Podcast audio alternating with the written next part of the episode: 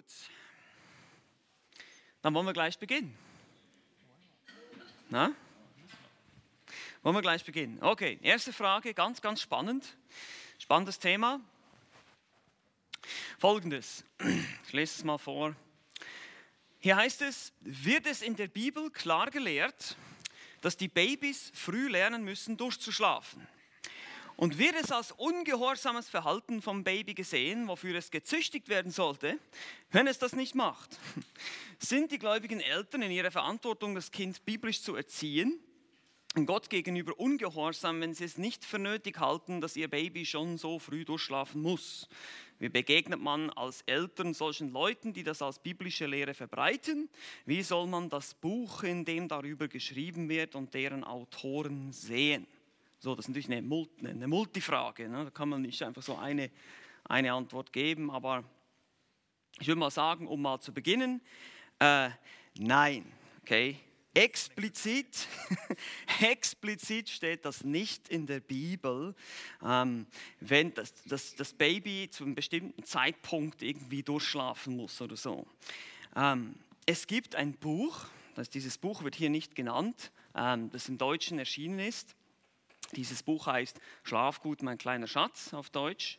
Und das ist, dieses Buch versteht sich auch nicht als biblisch in dem Sinne, dass dieses Buch sagt, das ist jetzt biblisch, das musst du so machen, sondern es ist einfach ein Leitfaden, eine Hilfe, soll eigentlich eine Entlastung sein äh, für die Eltern, die einfach versuchen wollen, ihr Kind zu trainieren, äh, dass es bald mal durchschlafen kann, aber nicht nur das, es geht nicht nur ums Durchschlafen, sondern es geht auch darum, dass man das Kind an einen bestimmten Rhythmus gewöhnt, einen ähm, Essens- und Schlafensrhythmus, um das so einfach zu sagen wie möglich.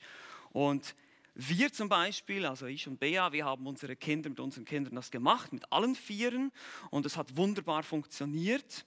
Und deshalb empfehle ich das auch, aber wir sagen natürlich nicht, dass die Bibel das lehrt, sondern das ist natürlich eine Sache, die ihr als Eltern selber entscheiden müsst. Ihr habt die Verantwortung für eure Kinder Ihr habt die Verantwortung, sie zu erziehen und ihr müsst euch das natürlich auch äh, überlegen. Es gibt sicherlich Situationen, in denen das schwieriger ist. Das Kind kann zum Beispiel krank sein oder es kann irgendwelche Umstände geben, wo, das man, wo man das sicherlich nicht machen sollte, wo das vielleicht sogar gefährlich sein könnte für das Kind. Und doch ähm, möchte ich euch einfach bitten, als Eltern gerade, wenn ihr ähm, euch mit dieser Frage beschäftigt, wie sollen wir das machen mit den Kindern, mit dem Schlafen und Stillen und so weiter, euch das Buch mal anzuschauen. Es ist hilfreich, es geht auch auf verschiedenste Situationen ein, teilweise auf, äh, was ist, wenn wir Mehrlinge haben und solche Sachen. Also das ist wirklich sehr, sehr hilfreich, aber auf jeden Fall ist das nicht so, dass wir das als Gemeinde oder als Älteste jetzt hier lehren, dass das biblisch ist. Wir müssen natürlich auch die praktischen Konsequenzen uns immer unseres Handelns überdenken. Ihr müsst euch zum Beispiel äh, die Frage stellen, was mache ich, wenn ich ähm, vielleicht mal dann zwei oder drei oder vier Kinder habe, ähm, wie kann das sein? Kann ich dann immer noch das Baby zum Beispiel nach Bedarf füttern und so weiter und so fort? Einfach, das sind einfach Fragen, die ihr dann als Ehepaar auch mit euch durcharbeiten müsst oder auch uns fragen könnt. Ich weiß, dass zum Beispiel Sam und Miri das auch so machen. Es ist einfach sehr hilfreich oder auch die Familie Hurria hat das so gemacht. Also es gibt einige Beispiele, die einfach äh, ihre Babys nach dieser Methode trainiert haben, aber es ist jetzt nicht so, dass wir sagen, das muss jeder so machen. Ähm, es ist auch so, dass wir natürlich dann uns bewusst sein müssen, wenn wir zum Beispiel andere Pflichten vernachlässigen. Wenn ich jetzt zum Beispiel so konzentriert bin auf, die, auf das Training meines Babys oder auch auf das Füttern nach Bedarf oder was auch immer, dass ich dann andere Pflichten vernachlässige. Es gibt Eltern, äh, die schlafen dann getrennt und das Baby schläft dann bei der Mama oder irgendwie sowas. Das wäre dann unbiblisch. Weil dann vernachlässigen wir zum Beispiel die Intimität gemäß 1. Korinther 7, was wir auch nicht tun sollen. Also es kann unter Umständen zu Situationen führen, wo es dann unbiblisch wird. Auch wenn ich mich beschwere, ah, ich kann nicht mehr schlafen, keine Nacht mehr, ich muss jede Nacht aufstehen und irgendwie sowas. Ähm, das wäre dann natürlich auch eine sündhaftige Einstellung, weil ihr entscheidet es ja schließlich euch für gewisse Dinge oder ihr entscheidet, ihr seid letztlich als Eltern die Autorität im Haus. Und das sehe ich persönlich auch als eine wichtige Weichenstellung. Für uns persönlich war es auch so, dass wir gesagt haben, wir wollen unsere Kinder von Anfang an gleich daran gewöhnen, dass wir die Autorität im Haus sind und das war sozusagen fast wie der erste Schritt, dass wir sie dann eben auch so trainiert haben. Gut, vielleicht habt ihr auch noch was dazu zu ergänzen. Ja, also das Thema ist definitiv kein, keine biblische Anweisung. Es wäre genauso, äh, wenn wir jetzt darüber diskutieren sollten, welche Pampers wir bei den Kindern äh, bei den Kindern ver, verwenden. Genauso wenig wird über irgendwas, äh, über Schlafmuster in der Bibel gesagt. Äh, das Buch ist eine säkulare äh, Version eines ja. ursprünglich geistlichen Buches, eines das, die Geschichte ist ein bisschen lang, aber äh, ganz kurz gesagt, das ist ein Ehepaar, das aus der Grace Community Church kam und aufgrund ihrer Gesetzlichkeit sind sie äh, später ausgeschlossen worden, weil sie das als so ein großes Thema gemacht haben, dass sie nicht nur ausgeschlossen wurden aus der Gemeinde, Grace Community Church, sondern später auch einer anderen Gemeinde ausgeschlossen worden sind. Ihre Kinder haben sich sogar von ihnen distanziert. Also es hat ist nichts mit Geistlichkeit zu tun, wenn ihr jetzt euer Kind durchschlafen seht und sagt, oh, ich habe es geschafft, ich habe mein Kind total unter Kontrolle. Es ist viel wichtiger, dass ihr euren Kindern biblische Wahrheiten beibringt und äh, nicht meint, ich habe es jetzt geschafft, ja, ich bin jetzt fertig, ich habe mein Kind voll unter Kontrolle, schläft durch, als wäre das eine besondere Leistung. Äh, klar wollen wir alle Ruhe haben, wir versuchen einem Kind natürlich einen Rhythmus beizugeben, das ist auch nur vernünftig. Das ist einfach äh, klarer, deutlicher Menschenverstand, dass man das versucht. Aber nicht, dass man meint, ein Kind, weil es weint, man muss es jetzt stundenlang weinen lassen, damit man denen zeigt, ich bin der Boss hier, du bist ein Sünder und äh, äh, du kriegst jetzt erstmal gleich Prügel oder sonst was. Nee, also das, das geht gar nicht. Ein Baby muss geschützt werden. Ja? Und wenn ein Kind schreit, dann ist eine Mutter nicht so weise, dass es gleich weiß, ah, das rebelliert, das hat einen Plan gegen mich. Ja? Nein. Sondern wir müssen sagen, dieses Kind braucht, hat Schutzbedürfnis. Es ist immer Schutzbedürfnis. Und ein Kind nimmt man auf, man tröstet es. Ja?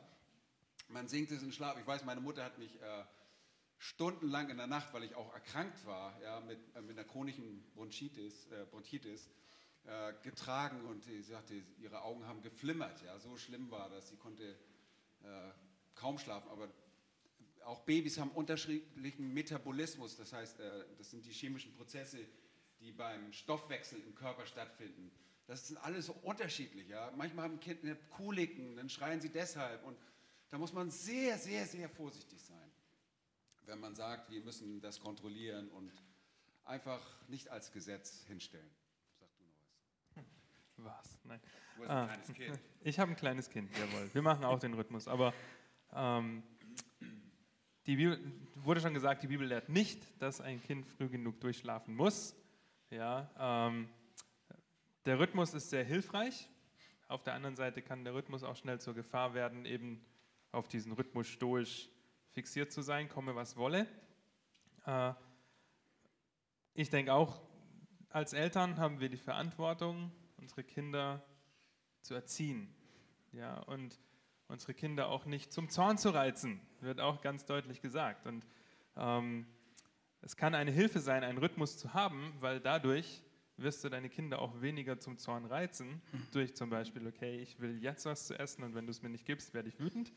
Ja, ähm, mein, als Baby natürlich, ein, ein, Kind kann sich nicht so ausdrücken und sagen, okay, ich habe jetzt Hunger und jetzt gib mir was.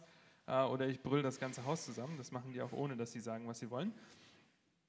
Aber als Eltern sieht man auch sehr schnell und erkennt sehr schnell den Unterschied, wann ein Kind rebelliert und wann es was hat. Ja, also wenn Miri jetzt schon, na Anna ist noch ein bisschen, nee, Laura ist noch ein bisschen jung, ich verwechsel es immer noch, aber äh, bei Anna haben wir relativ schnell, ich habe, ja, warte mal ab, sagst du, okay, äh, bei Anna haben wir relativ schnell festgestellt, wann es ein Schreien ist, das wirklich ein Bedürfnis zum Ausdruck bringt und wann es ein Schreien ist, das äh, rebellisch ist. Ja, aber wir haben als Eltern die Verantwortung, unsere Kinder zu erziehen und ihnen die Wege Gottes beizubringen. Ihr kennt das große Schema, das an Israel gerichtet wird, das wir genauso umsetzen möchten, ähm, dass wir unseren Kindern, ob wir stehen, sitzen oder gehen, äh, die Worte vor Augen halten. Wir haben den Auftrag, dass wir ihnen vorstehen, dass wir äh, sie auch zurechtweisen, wenn es sein muss, aber dass ein Kind durchschlafen muss, so früh wie möglich, steht nirgendwo in der Bibel. Ja, und wir haben auch lange darüber gesprochen, zu dritt, äh, und haben einfach auch gesagt, hey, wir wollen das auf keinen Fall, dass es so rüberkommt, als ob das Gesetz wäre, weil wir das absolut nicht vertreten hier, dass das Gesetz ist. Es ist eine Hilfe, ja, aber es ist eine Vorliebe, ja, wenn du es schaffst, Gott in allem die Ehre zu geben und dein Kind nach Bedarf zu füttern, zu stillen, ja, dann super. Ja, wenn du dabei Gott die Ehre geben kannst, ist das spitze. Ja, wenn du dabei sündigst, wenn du denkst, oh, ich muss jetzt einen Rhythmus machen, weil manche Leute in der Gemeinde sagen, das muss so gemacht werden, äh, und du bist verbittert dabei, du bist wütend dabei, du kriegst es nicht auf die Reihe, du bist frustriert, dann geschieht das auch nicht zur Ehre Gottes. Ja, also die Motivation oder der, der Hintergedanke ist, tut alles zur Ehre Gottes. Ja, ob ihr esst oder trinkt oder sonst etwas tut. Und dazu gehört auch ein Schlafrhythmus oder ein Essrhythmus für ein Kind. Ja, aber früher oder später muss euer Kind einen Rhythmus lernen, spätestens wenn ihr in die Schule kommt. Okay? Da könnt ihr nicht sagen, ach, jetzt schläft er gerade, der kann jetzt nicht in die Schule gehen. Ja? Oder, oh, jetzt hat er Hunger, äh, jetzt muss er sofort was essen, mitten während dem Unterricht. Das geht auch nicht. Ja? Also früher oder später muss ein Rhythmus da sein, aber es steht nirgendwo in der Bibel, dass von Anfang an ein Baby durchschlafen muss und so weiter. Und so wie der Rhythmus da sein sollte, so muss das Kind auch Potty-Training machen. Also es sollte auch äh, entwöhnt, also es sollte möglichst keine Windeln haben, wenn es zur Schule geht. Ja, also genau. Du musst ihn auch beibringen, dass man keine Windeln mehr trägt. Das ist genau so, so ein Prinzip. Und da steht auch nichts in der Bibel. Ich denke, ich denk, das ist auch, ich habe das Thema auch angesprochen, es ist auch sehr abhängig dann vom, vom Wachstum des Kindes, von der Entwicklung. Ähm, ihr werdet selber sehen, und das ist halt, wenn man, wenn man das erste Kind hat, ist man natürlich ein bisschen unsicher und dann fragt man alle möglichen Leute und dann kriegt man natürlich auch verschiedene Antworten, weil das eben da Spielraum gibt und weil es jede Familie ein bisschen anders macht. Ähm, ich denke, vom, vom Prinzip her müssen wir uns einfach bewusst sein, es ist gut und es ist gesund, eine Struktur in das Leben des Kindes hineinzulegen und das möglichst von Anfang an zu machen, aber das ist natürlich kein Gesetz. Man kann das eben, man muss es vom Wachstum, vom Verständnis des Kindes abhängig machen. Auch, wie, wie auch du schon gesagt hast, Sam, du wirst als Eltern, wirst du mit der Zeit merken, wann das Kind schreit, wenn es Rebellion ist oder wenn es wirklich Schmerzen hat. Das sind unterschiedliche Schreie, die das Kind von sich gibt. Und das muss man als Eltern lernen und auch, wie schon Dieter sagte, einfach feinfühlig sein. Und dafür natürlich, das ist nicht eine, und eben wie gesagt, auch das Buch, dieses Buch, das lehrt nicht eine, einen, einen sturen Mechanismus, sondern es ist einfach eine Hilfe und eine Möglichkeit, wie wir unsere Kinder schon von Anfang an trainieren können. Ja, aber da gibt es verschiedene Vorlieben auch. Ähm, wir kennen auch jemanden, eine Frau, die zum Beispiel das nachts gerne gemacht hat und aufgestanden ist und gestillt hat. Das hat ja nichts ausgemacht. Das ist überhaupt kein Problem. ist ja klar. Aber es sind einfach Hilfen, die einfach da sind. Und wenn ihr Fragen habt, wir können jetzt hier nicht mehr ins Detail gehen natürlich, äh, dann kommt, uns, kommt zu uns, sprecht uns einfach an, äh, wenn, wenn ihr Hilfe braucht in dem Bereich oder wenn ihr Fragen habt. Ähm, es gibt da verschiedene Möglichkeiten. Und dieses, dieses äh, Konzept ist auch dehnbar und flexibel. Ähm, einfach wichtig ist, was schon gesagt wurde, wir wollen alles zur Ehre Gottes tun und wir müssen und wir wollen unsere Kinder erziehen und auch disziplinieren. Und das wäre jetzt wieder ein Thema für eine andere Fragestunde, da werde ich jetzt nicht drauf eingehen, aber das ist einfach ganz, ganz wichtig. In den jungen Jahren legen wir die Grundsteine für was später kommt. Ähm, wie Sam schon sagte, irgendwann mal müssen sie es lernen, irgendwann mal kommt der Punkt und ähm, und es kommen dann die Leute und sagen, oh, jetzt, komm, jetzt kommt das Trotzalter. Ja? Äh, nee, das Trotzalter ist ein Mythos. Ja? Das ist einfach, das, das Kind ist ein natürlich geborener Sünder und das wird irgendwann mal mit der Zeit rauskommen, äh, diese Rebellion. Das, das ist bei jedem Kind unterschiedlich, aber das kommt irgendwann mal raus und wir als Eltern haben die Aufgabe, dem Kind zu helfen, diese Dinge erstmal zu korrigieren und dann je älter es wird, dann auch eben, wie schon gesagt, zu belehren und ihm das Wort Gottes einzuschärfen. Und ich denke, das ist einfach ein wichtiges Konzept und wir werden sicherlich in der Zukunft auch nochmal so ein bisschen über Kindererziehung sprechen, wieder mal, einfach weil wir wissen, da gibt es immer viele Fragen und da gibt es immer viele Dinge, da müssen wir wieder zurück zum Wort und das prüfen. Ja. Gut. Ja, genau. Wir gehen zur nächsten Frage. Ja, in unserem entfernten Bekanntenkreis ist eine gläubige Frau gestorben. Sie wurde eingeäschert. Was ist hiervon aus biblischer Sicht zu halten? Denkbar ist natürlich, dass zur Beurteilung die Motive für diese Entscheidung eine Rolle spielen. Und dann eine Frage, die fast dasselbe sagt oder eigentlich dasselbe ist. Gefällt es Gott möglicherweise nicht, wenn man sich nach dem Tod einäschern lässt, weil der Körper der Tempel des Heiligen Geistes ist. Kannst du auch kurz beantworten, gell? Genau. Nein. ähm, es ist nicht verkehrt, sich einäschern zu lassen. Natürlich, die Frage der Motivation ist immer eine große Frage. Ja, manche möchten dadurch auch oder denken, sie können damit dem Gericht Gottes entfliehen, weil sie sich einäschern lassen oder das Meer verstreuen lassen. Ähm, nirgendwo in der Bibel finden wir, dass Einäscherung Sünde ist oder Verkehrtes verboten wird. Ja, natürlich wird äh, sehr viel vom Gericht durch Feuer gesprochen und da könnte man das vielleicht herleiten, auf die Idee kommen. Ähm, aber die Bibel sagt nirgendwo etwas darüber. Ja, und dann ähm, die Frage der Motivation spielt eine Rolle. Wenn es verkehrt wäre und Sünde wäre, dann hätten die vielen Christen, die verbrannt wurden, ein ernsthaftes Problem, weil der Auferstehungsleib äh, dann von unserem verrotteten Leib, der auch zu Erde wird, äh, abhängig wäre. Aber das ist nicht so. Ja, wir bekommen einen neuen Leib, äh, der nichts mit dieser Hülle, die wir jetzt haben, zu tun hat. Ja, ja es ist sogar von der Ästhetik, äh, wenn man sich das vorstellt, Verbrennen ist eigentlich äh, viel angenehmer, wenn man es sich vorstellt. Der Körper, der in der Erde von Würmern zerfressen wird, äh, müsste man nach drei Monaten ein Grab aufmachen. Das ist kein schöner Anblick. Ähm, aber die Bibel gibt keinerlei Anweisungen darüber. Es gibt ein paar Stellen in der Schrift, dass äh, äh, König, ich glaube, König Saul wurde auch verbrannt, wurde verbrannt. Äh, aber es gibt keine Anweisung darüber, dass jemand nicht äh, verbrannt werden soll. Äh, es ist nur so, die katholische Kirche hat es verboten und deshalb kursiert das auch in einigen Gemeinden. Was? die lassen sie verbrennen, das ist ja ganz schlimm. Das kam durch die katholische Kirche. Der Einfluss der katholischen Kirche hat sich bemerkbar gemacht bis in christliche Kreise hinein. Und deshalb gibt es da immer noch ein bisschen Durcheinander. Okay? Noch irgendwas? Nee, ist okay. Ähm, die nächste, nächste Frage. Nehmen. Sollten Christen regelmäßig fasten? Kann man das Fasten vom Essen heute auf das Fasten von Medien etc. beziehen oder hat das Fasten vom Essen einen besonderen Stellenwert? Nun, ihr seht, wir fasten alle regelmäßig, äh, so schlank wie wir sind, wie eine Tanne. Nein, es, auch hier, es gibt eigentlich nur im Alten Testament in 3. Mose, ich glaube 16 ist es, ne? ja, genau. am Versöhnungstag den Hinweis, äh, dass sich der, der Israelit kasteien sollte. Dazu gehörte das Fasten am Versöhnungs-, am Yom Kippur. Ansonsten gibt es im Neuen Testament den Hinweis, dass äh, das Fasten zum regelmäßigen geistlichen Leben des Christen gehörte. Und zwar deshalb, weil man sich äh, zu bestimmten Zeiten Auszeiten genommen hat, um intensiv zu beten, um sich äh, zu konzentrieren.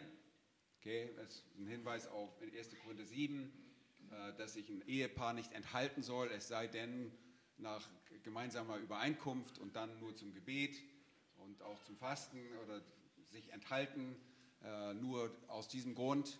Äh, es wird auch darauf hingewiesen in, in den äh, Evangelien, äh, dass äh, bestimmte Art von Dämonenaustragung nur durch Gebet und Fasten, aber diese eine Textvariante. Ja, auch im 1. Korinther 7 ist das Fasten eine Textvariante. Ja, eine Textvariante.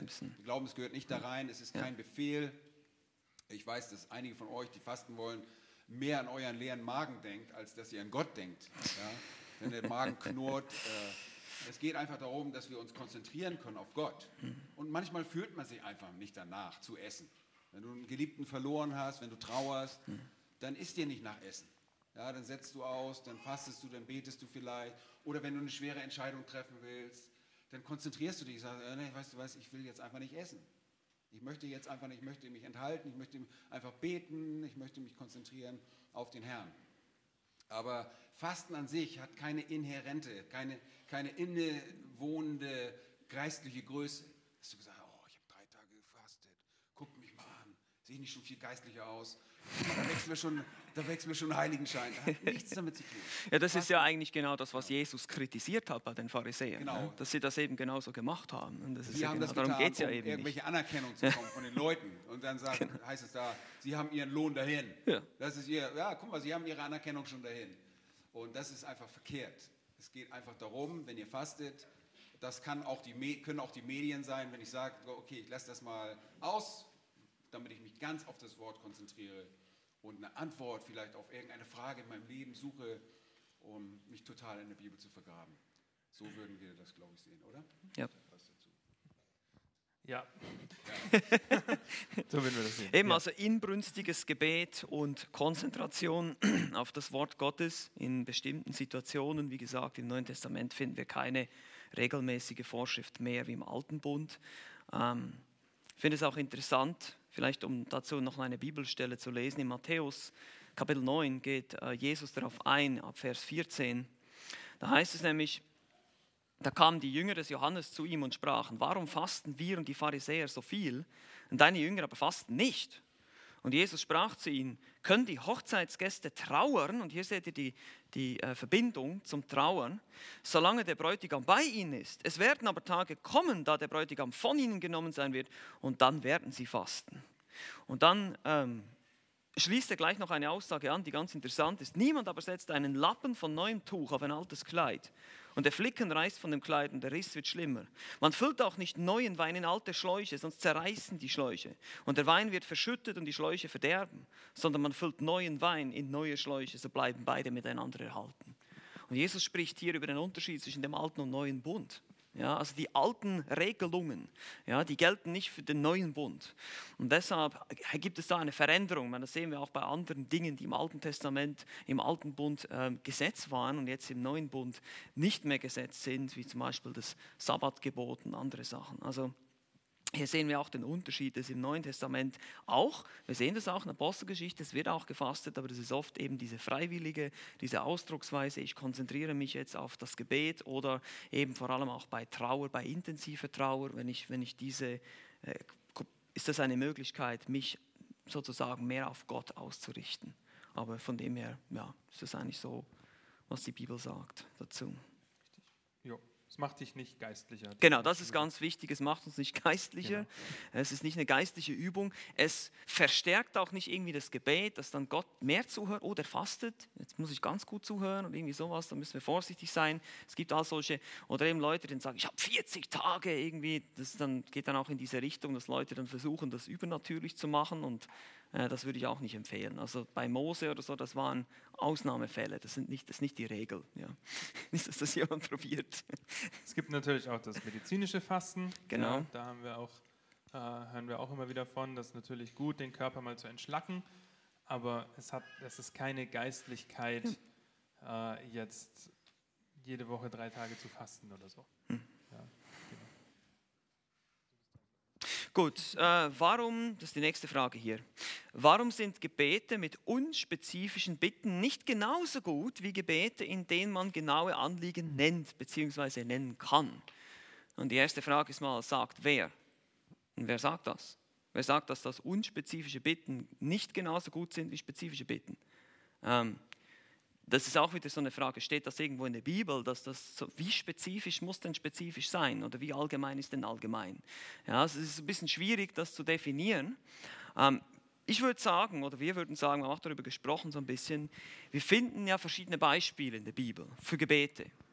Und wir, wir finden auch Beispiele, wo eher allgemein gebetet wird. Zum Beispiel, ich denke an die Gebete des Paulus, wie er für ganze Gemeinden einfach betet, dass sie in der Erkenntnis wachsen oder ja, in der Liebe zunehmen.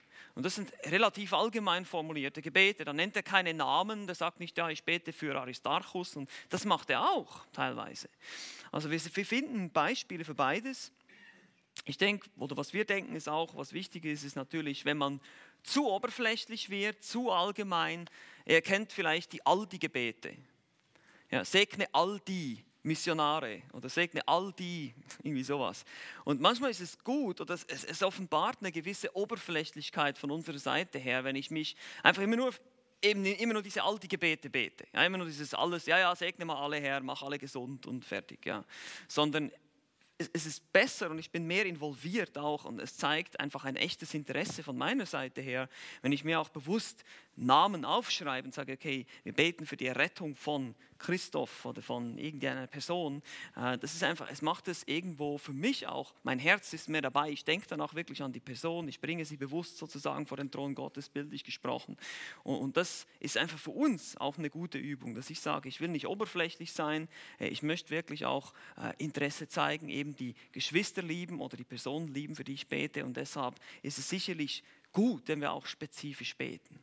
Aber wir müssen vorsichtig sein. Es gibt viele Bücher über das Gebet und, und viele sind oft mystisch oder haben eben diesen Touch, ja, wir müssen ganz genau beten und dann, äh, als wüsste Gott nicht genau, was wir brauchen. Ja, oft erfüllt Gott, äh, ich sage das auch immer, Dieter sagt das auch immer wieder, ich bin froh, dass Gott nicht alle meine Gebete erfüllt hat.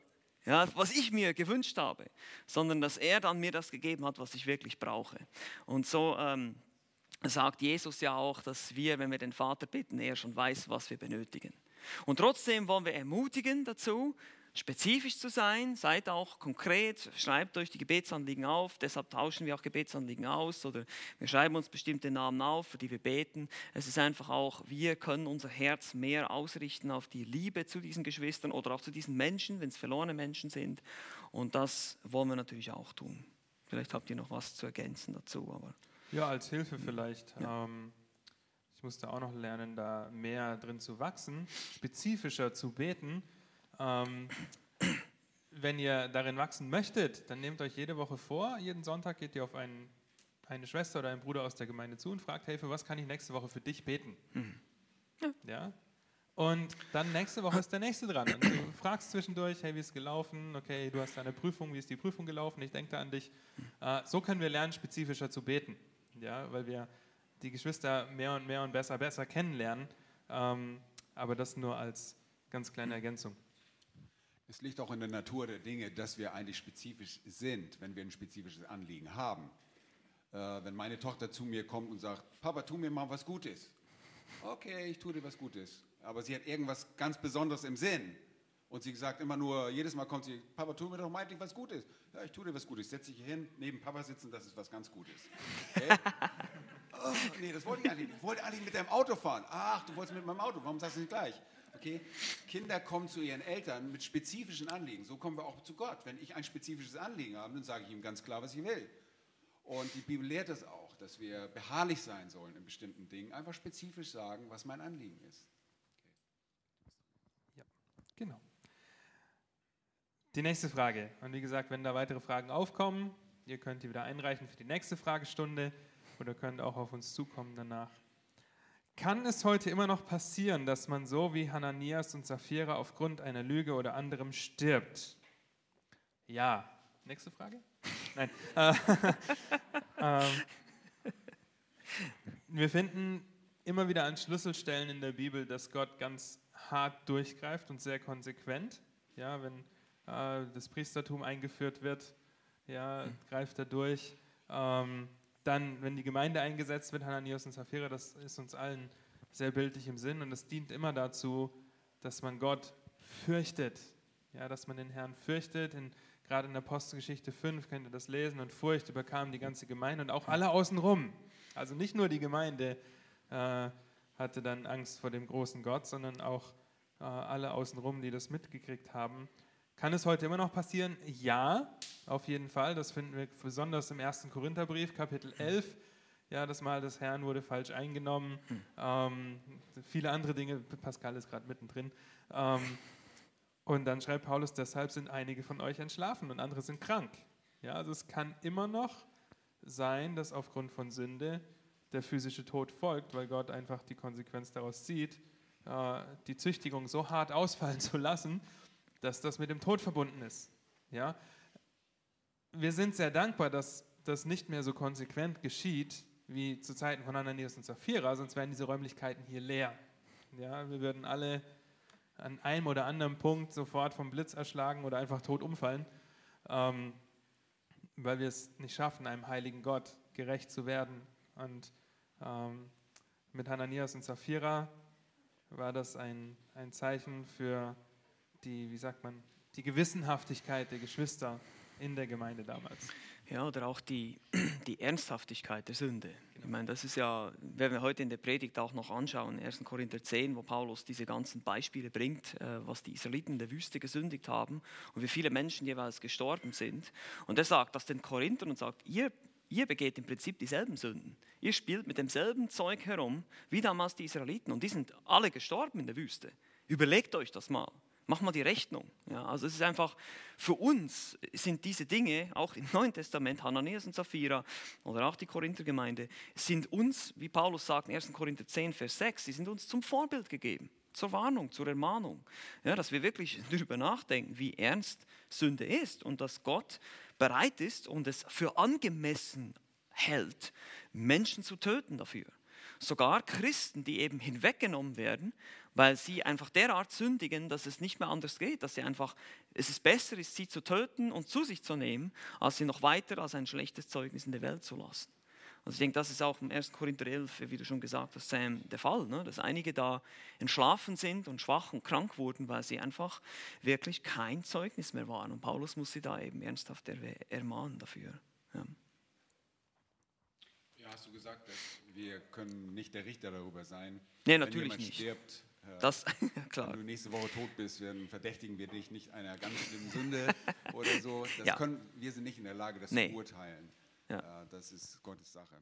Und auch Krankheit allgemein, das ist ganz wichtig. Krankheit ja. ist nicht immer eine direkte Verbindung zur Sünde. Also das lernen wir auch nicht, so wie das einige charismatische Kreise lehren, dass wenn du krank bist, dann hast du nicht genug Glauben und so weiter. Darum geht es überhaupt nicht. Ja, das ist wichtig, das auch noch zu betonen. Genau. ja. Josua 7, 8, warum darf Israel die Beute manchmal behalten und manchmal nicht? Da geht es um Achan, ne, der sich da bedient hat an dem, an dem babylonischen Mantel war das, glaube ich, Silber hat er auch geklaut ne? und hat er in seinem ja. Zelt versteckt, ja. irgendwo vergraben. Manchmal gibt äh, Gott ein, äh, ausdrücklich Anweisungen darüber, wie damit umgegangen äh, werden sollte. Manchmal haben sie Sachen behalten, durften sie Sachen aufteilen, andere Male sollten sie alles vernichten. Es war immer genau den Anweisungen Gottes zu folgen. Äh, ich wüsste jetzt äh, nicht auf the cuff irgendeine andere Erklärung dafür, also in Josua, in Josua 8 sehen wir einfach, dass der Text nichts hergibt. Und wir sehen auch andere Beispiele in der Schrift. Ich denke an die Anweisungen von Jesus, die er an die Jünger gibt, wo er einmal sagt, nehmt nichts mit. Und an einer anderen Stelle sagt er, jetzt müsst ihr was mitnehmen, Geld und so weiter. Also die, nur weil Gott ist, ist, zwar immer derselbe, Gott, aber die Anweisungen können unterschiedlich sein in unterschiedlichen Situationen. Gerade jetzt im Neuen und im Alten Testament sehen wir das auch. Also wir finden auch andere solche Beispiele. Und das ist nicht Willkürlichkeit von Gottes Seite, sondern das sind einfach ganz bestimmte Absichten, die er damit verfolgt, die uns vielleicht nicht immer offenbar sind. Gerade jetzt in Josua 7 und 8 wird es nicht, vom Text her wird es nicht deutlich, warum das geschieht. Ähm, das eine könnte ein Test gewesen sein, und dann, um dann eben dieses Beispiel des Achan eben wieder ein warnendes Beispiel zu geben. Was passiert, wenn man den Anweisungen Gottes nicht folgt? Folge leistet. Das war ja immer wieder das Thema. Und doch mussten die Israeliten ja zwischendurch versorgt werden, deshalb waren sie vielleicht, war es ihnen erlaubt, mal von der Beute was zu nehmen. Also wir, wir, wissen die Hintergründe nicht, wir können es mutmaßen, aber es müssen irgendwelche Zwecke damit verfolgt worden sein. Aber Tatsache ist, dass Gott unterschiedliche Anweisungen gibt manchmal. Und es gibt Dinge, die uns nicht gegeben werden, die uns nicht offenbar sind. 5. Mose, was war es nochmal, 28, Vers 29. Es gibt Dinge, die sind uns offenbar und es gibt Dinge, die zeigt uns Gott nicht. Aber die, die offenbar sind, die sind für uns und unsere Kinder, heißt es da. Also einfach die Anweisungen, die Gott uns gibt in seinem Wort, die sind für uns und den Rest, er, muss uns nicht, er kann uns nicht alles offenbaren, das wäre viel zu viel für uns. Das würde unseren Verstand übersteigen. Okay, dann nehme ich mal die nächste, weil das war so eine kurze. Warum ja. wurde mit Esra zuerst der Tempel und mit Nehemiah dann die Mauer Jerusalems aufgebaut? War der Tempel dadurch nicht ständig in Gefahr? Und, Geht das Mikro noch? Wenn wir uns daran erinnern. Hört ihr mich nicht? Nee, ich habe man, man hört ah. ihn. Ne? Okay. Gut, okay, alles klar. Wenn ihr euch daran erinnert, hat Gott den Auftrag gegeben durch Choros, Kyros, den Perserkönig.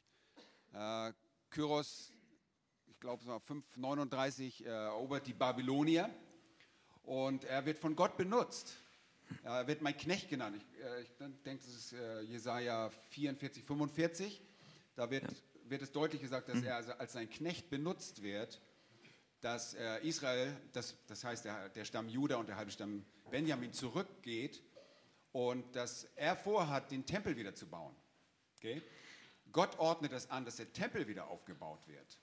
Und wie ihr wisst, äh, gibt es da gleich 539, äh, ich glaube, ein paar Jahre später ergeht der Erlass, 36 glaube ich war das oder sowas.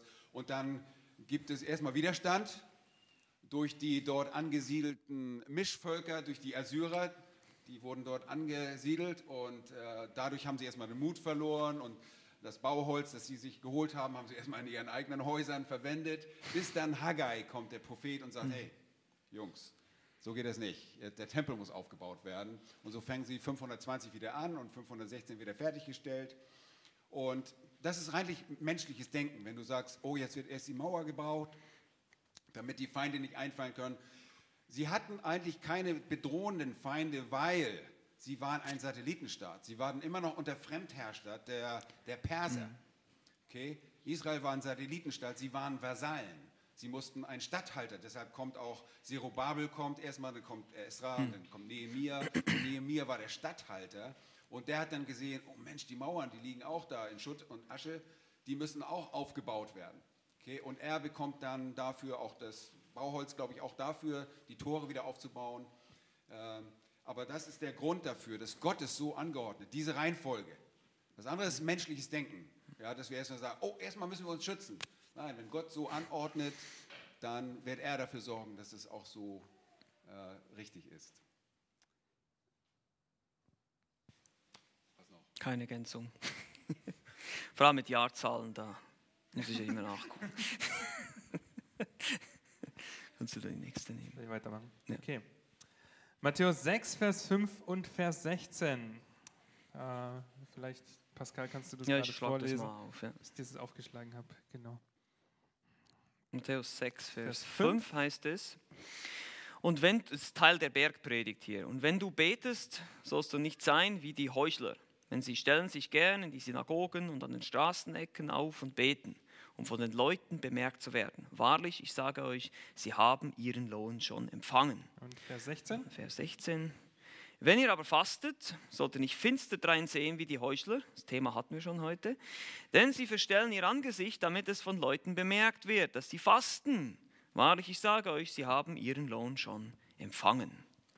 Die Frage dazu, wenn wir für manche Dinge hier auf der Erde schon gepriesen werden, heißt das dann, dass wir dann nicht mehr von Gott dafür gelobt werden oder bezieht sich das nur auf die Dinge, die wir aus falschen Motiven getan haben und die von Menschen gesehen wurden? Allerdings ist auch jedes unserer Motive von Selbstverherrlichung und anderem befleckt.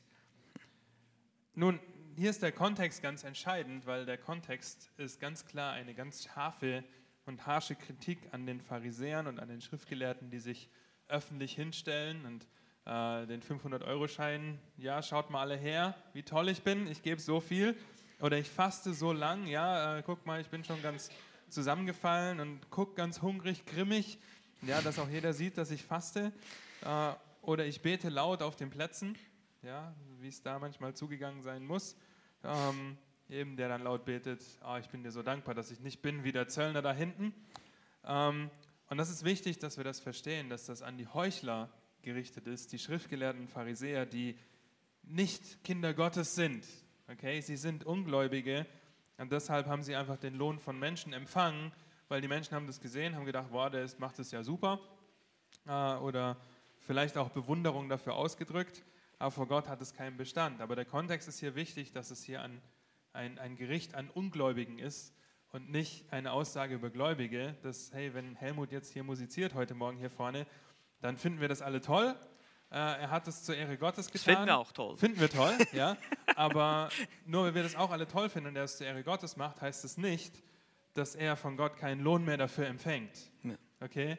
Ähm, aber wenn das, wenn das jetzt sein Motiv wäre, dass er das deswegen macht, Entschuldigung Helmut, ich weiß es nicht, aber einfach als Beispiel, dann hätte er seinen Lohn sozusagen schon gehabt und wird dafür keinen Lohn empfangen. Ich denke, Kapitel 6, Vers 1, wenn wir bei Matthäus ein bisschen zurückgehen, hilft uns da ein bisschen. Ähm, hier heißt es, habt Acht, dass ihr eure, und hier steht Almosen in der Schlachter, aber eigentlich ist hier besser Gerechtigkeit. Das ist auch eine Textvariante. Habt Acht, dass ihr eure Gerechtigkeit nicht vor den Leuten gebt, um von ihnen gesehen zu werden, sonst habt ihr keinen Lohn bei eurem Vater Vater im Himmel. Und das ist das Prinzip. Ja, und dann geht es um die Almosen, da geht es ums Beten und da geht es ums Fasten. Das heißt, Jesus lehrt das Prinzip in Kapitel 6, Vers 1 und dann gibt er uns im Prinzip drei Illustrationen oder drei Beispiele. Das eine ist vom Gebet, das eine ist vom Fasten, das eine ist vom Almosen geben. Und er sagt eben, weil die Pharisäer eben gerade auf Menschenapplaus aus waren, haben sie eben ihren Lohn schon da, weil sie kriegen den Applaus von den Menschen. Aber sie müssen nicht erwarten, dass sie dann von Gott noch etwas kriegen. Und so gesehen eben ist es einfach wirklich im Kontext eine Kritik für die Pharisäer, die eben diese Ausrichtung hatten, vor den Menschen vor allem gut dazustehen. Und wenn das tatsächlich dein Motiv ist, ja, dann dann wirst du sicherlich ein Problem haben. Auch Christen können in diese Sünde fallen.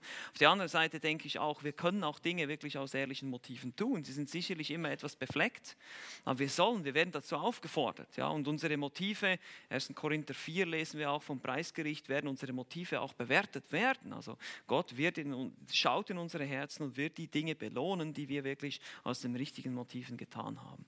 Ja. Hast du noch was dazu? Oder? Alles klar. Gut. Dann haben wir hier das, die beiden Worte genau. reformiert und reformatorisch. Was sind wir und was ist der Unterschied? Äh, das ist eine Antwort, die nicht so leicht zu geben ist. Also reformiert ist natürlich hier äh, ein Verb, das adjektivisch benutzt wird. Das andere ist einfach ein Adjektiv. Aber die Reform, Reformare, lateinisch, wiederherstellen oder wieder in Form bringen, zurück in die Form oder wiederherstellen, kann je nach Kontext so viel unterschiedliche Dinge bedeuten. Reformierte Theologie ist ein Begriff. Äh, das ist, besteht auf eine Tradition, die sich auf die Reformation beruft oder aber auch äh, auf ein Bekenntnis. Zum Beispiel wurde, wann war das Ende des 30-jährigen Krieges da in England, die Church of England reformiert, da, da wurde das Westminster Bekenntnis, glaube ich, war das, ne? War das nicht Ende 1646 ja. oder irgendwas in dem Dreh wurde das Irgendwo Westminster Bekenntnis geschrieben ja. und das wurde, da wurde die Church of England reformiert. Ja. Das ist, Westminster. Also es ist eine Reformation hm. in dem Sinne, aber sie berufen sich auf eine Tradition. In Amerika gibt es mehr als ein Dutzend reformierter Gemeinden und jede betont etwas anderes. Okay? Und das muss man alles im Kontext, in Europa sehen wir das anders. Wir gehen, ja. wenn wir von reformatorisch, protestantisch-reformatorischer Kirche sprechen, dann gehen wir auf die Reformation zurück. Und zwar reformiert von dem katholischen Glauben, der von von der rechten Rechtfertigungslehre abgewichen ist, das ist das Zentrum, was wir auch glauben. In dem Sinne sind wir auch Reformierte. Wir glauben im Soteriologischen, also das Heil, was das Heil angeht, sind wir auch reformiert. Ja, wir glauben das, dass wir gerettet werden durch den Glauben und durch, nicht durch Werke, durch Glauben allein, nicht wie aus, bei der katholischen Kirche noch durch Sakramente, durch die, die durch Priester gespendet werden, sondern allein durch den Glauben. In der Hinsicht sind wir reformiert. Aber da muss man immer sehr, sehr vorsichtig sein, wenn diese Worte benutzt werden, in welchem Kontext, in welchem Zusammenhang sie benutzt werden. Und äh, Leute meinen alle etwas Unterschiedliches. Da sind richtige äh, Artikel darüber geschrieben worden, über das Wort, über reformierte Theologie. Und das ist nicht so einfach in ein paar Minuten hier jetzt abzuhandeln. Okay. Genau. Wir sind ganz oft für dieses, diese reformatorische Theologie auch damit in Verbindung gebracht, dass ähm, Israel keine Zukunft hat und wir Israel ersetzen, so wie die Bündnistheologie so ein mhm. bisschen. Ähm, das heißt, wir sind im endzeitlichen und auch im Gemeindekontext sind wir nicht so reformiert, dass wir sagen, Israel hat keine Zukunft mehr. Ja, oder ähm, wir glauben an das tausendjährige Reich und gehen nicht davon aus, dass wir entweder schon mittendrin stecken oder äh, dass das nur geistlich sein wird oder irgendwie so. Ja, wir nehmen das wörtlich. Aber in dem Sinn sind wir nicht reformiert. Aber was die Solas angeht, oder Soli, ich weiß immer nicht, was die Mehrzahl ist, Solas, ist, ja, passt, ähm, da sind wir reformiert, ja, weil wir weggekommen sind, wie Dieter schon gesagt hat, von, von der katholischen Kirche und dem Denken der katholischen Kirche. Ja, okay. Ich nehme die nächste. Ne? Kann ein Ehepaar, das viele Konflikte hat, sich über kurze Zeit räumlich trennen oder ist das nicht zu empfehlen? Ähm, wir haben gesagt, wenn physische Gewalt im Spiel ist, dann kann das unter Umständen nötig sein. Aber generell nein. Okay? Kurze, also Konflikte werden nicht gelöst, indem wir uns trennen, indem wir uns eine Auszeit nehmen. Ja.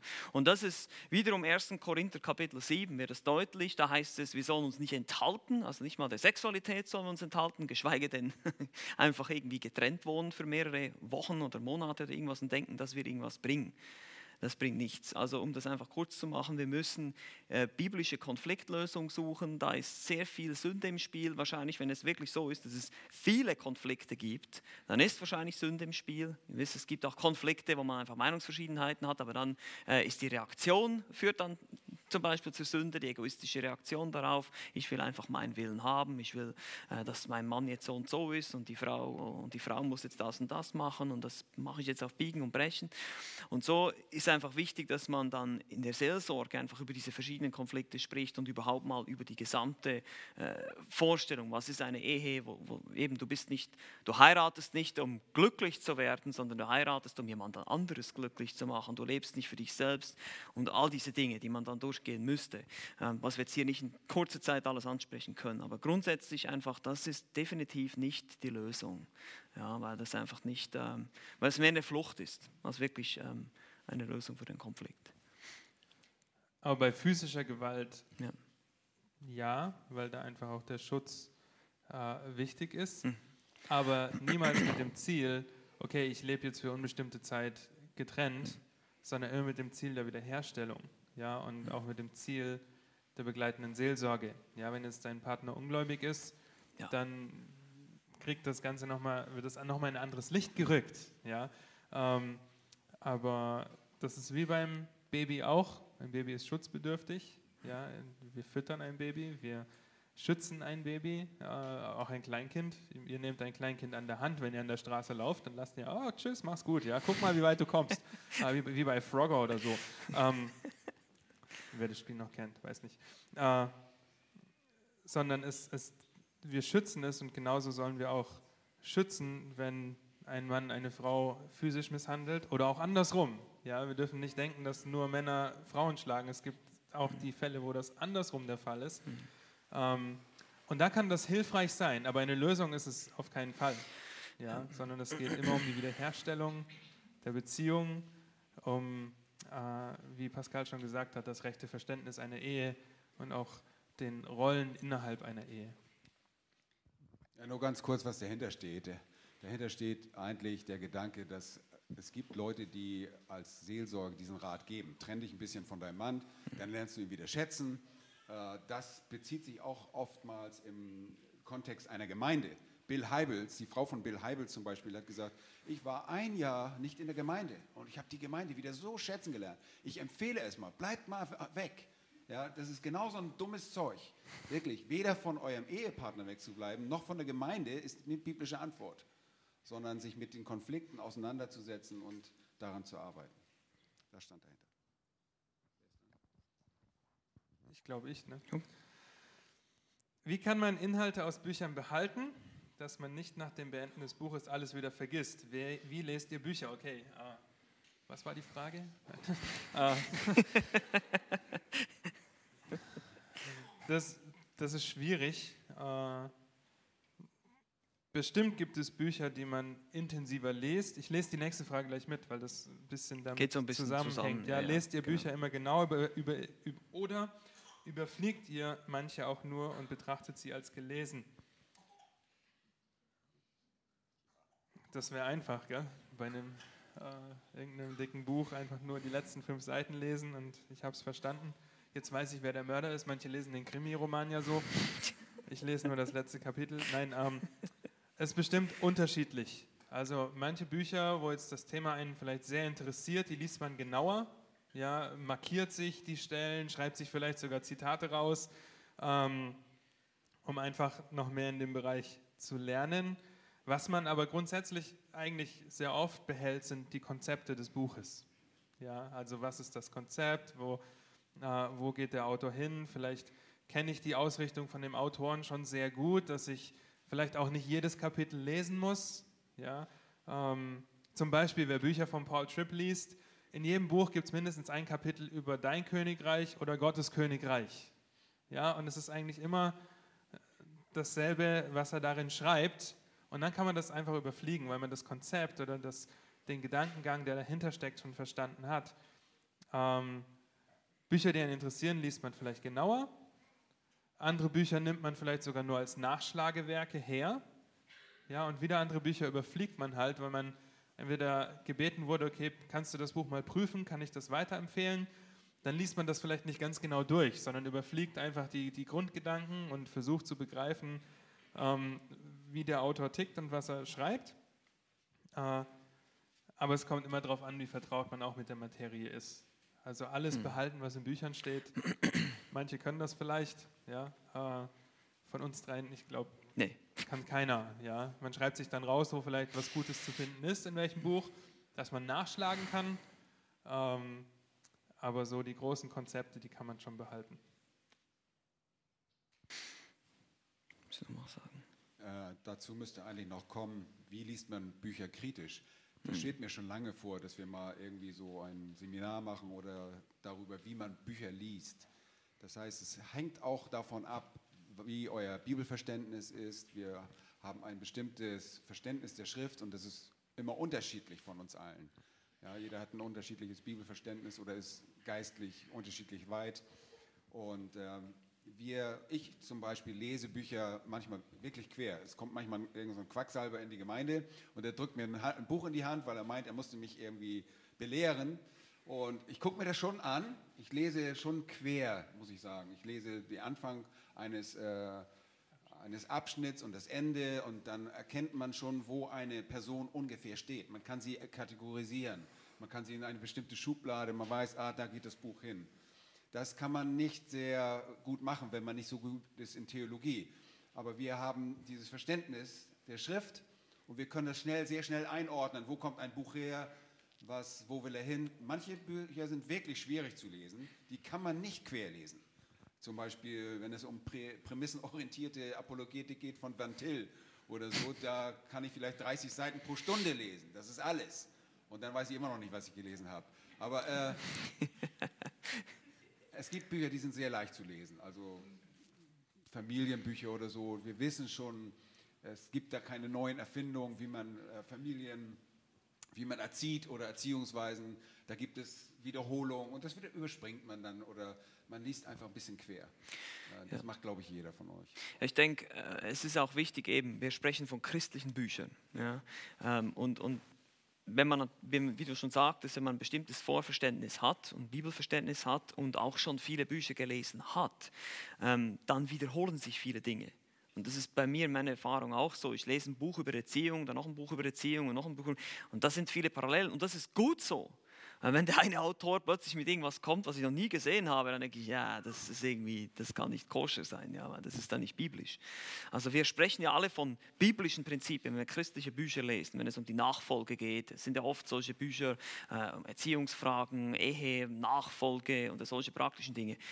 Auch in der Theologie ist genau dasselbe, wenn wir systematische Theologie lesen. Hoffentlich sagt nicht das eine Buch komplett irgendwas anderes als das andere, sonst muss, ich, muss das eine unbiblisch sein. Ja. Und, und so äh, kommt man sozusagen in die Übung beim Bücherlesen. Man wird auch immer schneller.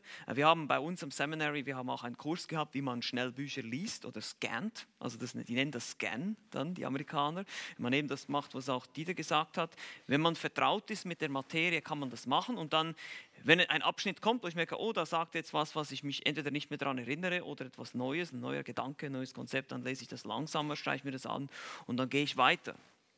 Und so habe ich jetzt zum Beispiel neulich das Buch von Jay Adams, was einige im Hauskreis durcharbeiten, Christsein zu Hause, das habe ich in zwei Stunden gelesen. Ja, und das sind wie 100, sind das 120 Seiten, irgendwie sowas. Aber das ist nichts Neues. Ja, das sind alles Prinzipien, die ich schon kenne. Und deshalb habe ich einfach mal durchgeguckt, welche Themen spricht er an. Vielleicht können wir das bei uns im Hauskreis auch mal machen. Aber das ist natürlich nicht etwas, was du machen kannst, wenn du nicht schon länger Bücher liest oder nicht schon länger ähm, auch die Bibel kennst. Ja, und deshalb ist es auch je nach ähm, Stadium, wo du gerade steckst im Moment, wo du bist in deiner Erkenntnis, ist es vielleicht besser, wenn du dann sagst, okay, ich lese lieber ein Buch und das wirklich genau und ich lese das mal alles und versuche das zu verstehen, wenn es wirklich ein gutes Buch ist, als wenn ich da jetzt versuche, jetzt dann schnell zu lesen und weiß was ich. Also darum geht es nicht. Aber nur, dass ihr auch wisst, ähm, ich persönlich mache mir oft Notizen äh, oder eben streiche mir Dinge an im Buch, äh, auch wenn es elektronische Bücher sind, das kann man da auch gut machen. Auf dem iPad streiche ich mir die Sachen an. Äh, ich speichere mir Notizen ab in meinem Evernote-App, also da, da, sammle ich dann bestimmte Gedanken oder Dinge oder Illustrationen oder Dinge, die wichtig sind. Ähm, schreibt mir das auf. Also das würde ich auch empfehlen, wenn ihr ein Buch lest, wenn ihr Dinge behalten wollt, schreibt euch, macht euch selber eine Zusammenfassung ja, des Buches oder des Kapitels. Das kann sehr hilfreich sein. Eben, ihr wollt das Konzept behalten. Ja, nicht jetzt jedes einzelne Wort, was der Autor gesagt hat, das können wir nicht, sondern vielmehr das Konzept. Worum geht es? Was ist das Ziel? Was ist die Anwendung davon? Was kann ich davon umsetzen in meinem Leben? und so weiter. Ja, genau. Mit der Bibel machen wir das ja ähnlich, mhm. richtig? Aber Bibel ist auch ein Buch und dort wissen wir auch nicht jedes einzelne Wort, was drinsteht. Ja, manche Superhirne können das vielleicht, ähm, aber wir begreifen den roten Faden, wenn wir die Bibel mhm. lesen. Ja, wenn es gibt Bibellesepläne. Ich weiß, als ich hier Praktikum gemacht habe, war eine Aufgabe, die Bibel in drei Monaten durchzulesen. Das konnte ich nicht so genau machen, okay, weil die Zeit einfach nicht dazu wirklich da war. Ähm, manchmal überfliegt man auch einfach nur ein ganzes Buch der Bibel, um den Zusammenhang zu erfassen, ja, bevor man in eine Stelle eintaucht. Ja, ähm, aber mit der Bibel ist das genauso. Natürlich, die Bibel studieren wir intensiv und sehr genau. Das ist auch wichtig, um eben andere Bücher ins mhm. richtige äh, einordnen zu können, ins richtige Licht rücken zu können. Aber manchmal überfliegen wir das genauso, einfach um ein großes Bild mal zu bekommen, mal rauszuzoomen, ähm, um zu begreifen, was der Autor hier eigentlich vorhat, bevor wir in eine bestimmte Stelle eintauchen oder von Anfang an ganz intensiv dieses Buch durcharbeiten in der Bibel. Ja, noch was. Ähm, es hängt immer darauf, wirklich davon ab, welches Buch ihr lest. Hm. Ich lese Bücher, die versuche ich richtig zu verdauen. Da, da schuhe ich drauf, wie sagt man, da kaue ich drauf rum, bis ich es verstanden habe, was da steht. Ja, ich mache zum Beispiel aus Google Scholar, ich, ich, hab, ich bin so ein analoger Freak, ja, der, der druckt sich das aus, ich drucke mir die Bücher aus von Google Scholar und dann fange ich an, alles, ich will alles verstehen. Und wenn ich, das, wenn ich Worte nicht verstehe, dann google ich das, dann schlage ich das irgendwo nach, bis ich es verstanden habe. So lese ich teilweise auch Bücher, äh, die mich zum Beispiel was Hermeneutik angeht, bis ich das verstanden habe. Ja, vor allem die alten Bücher, die brauchen Wörter und Begriffe, die nicht mehr so geläufig sind. Aber ich will das verstehen. Und da komme ich kaum vorwärts. Aber ich will das ganze Buch verstehen. Darum geht es mir, weil ich das, den Autor schätzen gelernt habe die, äh, und so, so gehe ich einfach vor. Und ich glaube, dass wenn man das macht, wächst auch der Wort, Wortschatz und das Verständnis überhaupt. Hm. Ja, nicht nur immer drüber fliegen und sagen, ich habe es schon gelesen und so, sondern ich möchte das wirklich verstehen. Und so ging es mir auch im Seminar. Ich habe, äh, als ich im Seminar war, wir mussten in einem Semester 5000 Seiten lesen und ich habe gesagt, das schaffe ich nicht und bin da zu meinem, wie heißt der, Dean, wie sagt man, Dean? Instruktor. Zu dem, zu dem Direktor gelaufen Direktor, und gesagt, ich schaffe das nicht, wie soll ich das denn machen? Und so. Naja, musstest du überlegen, willst du es verstehen oder nicht? Und, ja, und dann hat er mir erzählt, dass einige lesen vor, vor so einem Fan, also vor so einem, dem Ventilator. Vor so einem Ventilator in 250 Seiten pro Stunde. Und ich sagte, das kann ich nicht, tut mir leid. Und dann habe ich mir einfach vorgenommen, ich habe mir vorgenommen, einfach alles gründlich zu lesen. Und es zahlt sich auch irgendwann aus, wenn man alles gründlich liest und versteht. Ja, nicht nur um des Lesens willen, sondern auch wirklich zu verstehen. Hm. Ich habe mich einfach dazu entschlossen. Und nicht nach dem Motto, ich muss ein Buch lesen und während ich tank, äh, bei der Autofahrt lesen, schon, ja, wenn du tanken gehst, liest deine Frau weiter, damit das Buch durch ist, äh, sondern du sollst es lesen, ja, und du sollst es verstehen. Und äh, ich kann euch nur raten, macht das. Lest viel, äh, habt immer ein Buch vor der Nase und äh, dann wächst euer Verständnis in jeglicher Hinsicht. Hm. Okay, Gut wollte ich dich gerade das gleiche fragen. Lass uns noch beten, dann gehen wir in die Pause. Herr, hab du Dank, dass du ein großer Gott bist, Herr, der uns Prinzipien, Wahrheiten in seinem Wort offenbart. Aber nicht nur Prinzipien und Wahrheiten, sondern auch ganz klare Anweisungen, wie wir ähm, uns verhalten sollen als deine Kinder, Herr, dass wir würdig des Evangeliums wandeln. Ich danke dir einfach für die Fragen, die wir beantworten dürfen, die Fragen, die aufkommen, wo wir äh, lernen dürfen, äh, wie wir denken, auch in welche Richtung wir gehen. Als Gemeinde habt du Dank dafür, dass wir einfach dieses Vorrecht haben, hier zu sitzen, nicht verfolgt zu werden, Herr, durch deine Gnade noch hier zu sitzen und nicht schon wie Hananias und Sapphira alle ähm, hinweggenommen worden zu sein, weil wir immer wieder gegen dich sündigen. Ich danke dir so sehr dafür, dass du uns dein Wort gibst. Ich danke dir so sehr dafür, dass wir es anwenden dürfen auf jede Situation des Lebens und danken dir dafür, dass du ein souveräner und gnädiger, ein großer Gott bist, der uns offenbart, was wir wissen müssen, aber so viele Dinge, so unendlich viel mehr äh, nicht offenbart. Ja, denn deine Wege sind unergründlich und dafür loben und preisen wir dich, weil wir wissen, dass du ein guter, ein treuer, barmherziger und gnädiger Gott bist deinen Kindern gegenüber. Habt du Dank für die Gemeinschaft, habt du Dank für die Zeit, die du uns gibst an diesem besonderen Tag, Herr. Amen.